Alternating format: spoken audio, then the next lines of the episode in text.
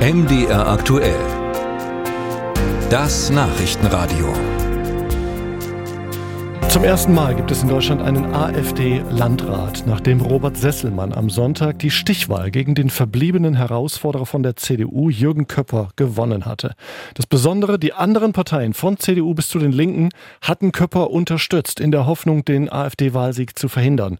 Das hat nicht geklappt. Und deswegen reden wir über den Sinn und Unsinn des Sonneberger Wahlbündnisses mit einem, der nun wahrlich viel von politischen Parteienbündnissen versteht, nämlich mit Wolfgang Thierse, dem früheren stellvertretenden Parteichef der SPD und ehemaligen Präsidenten des Deutschen Bundestags. Ich grüße Sie, Herr Thierse. Ich grüße Sie auch. Wie ist das? Da unterstützen alle demokratischen Parteien den CDU-Kandidaten und der AfD-Kandidat gewinnt trotzdem und zwar relativ locker. Trotz oder wegen des Parteienbündnisses gegen ihn?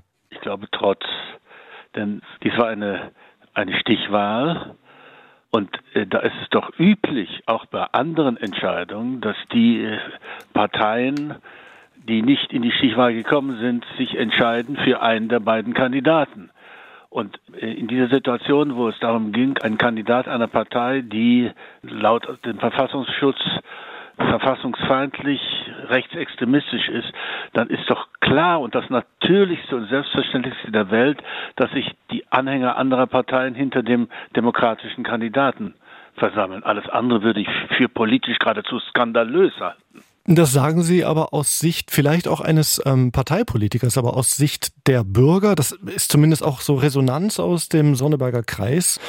Wenn jetzt alle dafür sind, für das, was die Ampel da in Berlin so macht, dann gibt es ja nur noch eine Alternative und das ist halt der AfD-Kandidat. Nein, nein, das ist sozusagen die nachgereichte Rechtfertigung der eigenen problematischen Wahlentscheidung.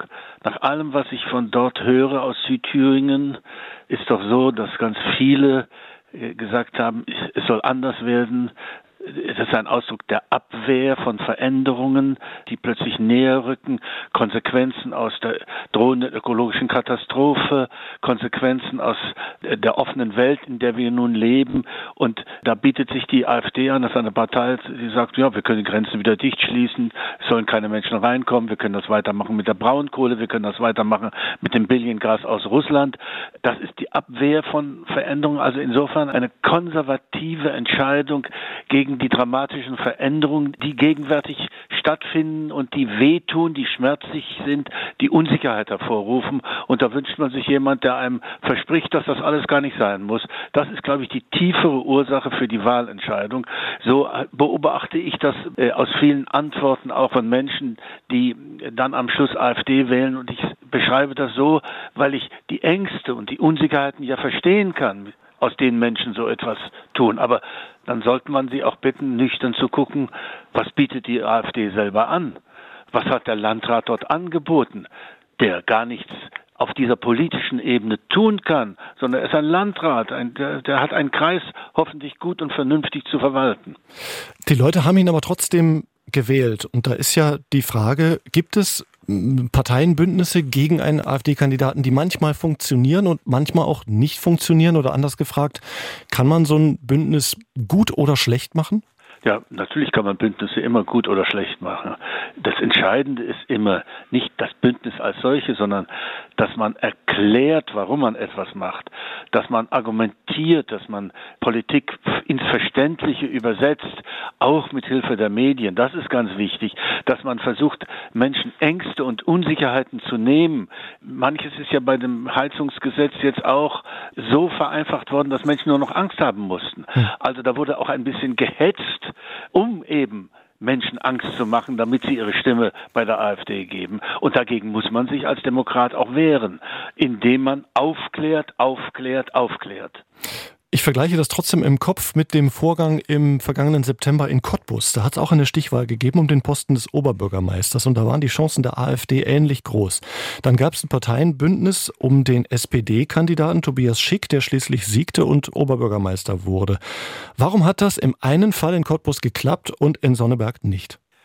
Ja, so gut kenne ich dann die Sonnenberger Verhältnisse auch nicht und die beiden Kandidaten, um die es am Schluss ging, auch nicht.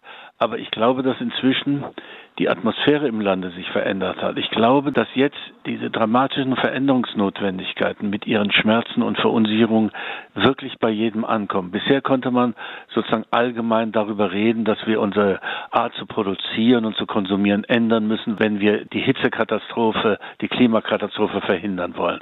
Aber jetzt rückt es näher wenn man darüber redet, ja, wie heize ich künftig? Muss ich zur Umstellung äh, meiner Art von Heizung nicht selber auch etwas finanziell beitragen? Und das erzeugt natürlich noch viel mehr Abwehr von Veränderungen.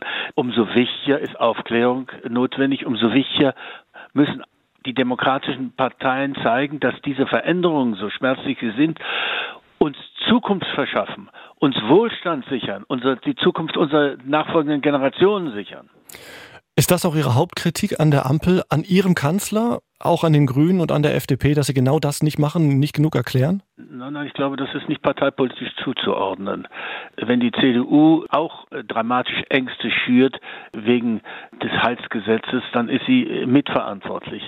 Es ist die Verpflichtung aller, der Politiker, der zivilgesellschaftlichen Akteure, aber vor allem auch der Medien und der Journalisten an dieser Aufklärungsarbeit sich zu beteiligen, zu erklären, warum wir was ändern müssen, damit die Menschen in diesem Lande und die Menschheit auf dem Globus Zukunft hat. Das ist die gemeinsame Aufgabe. Musik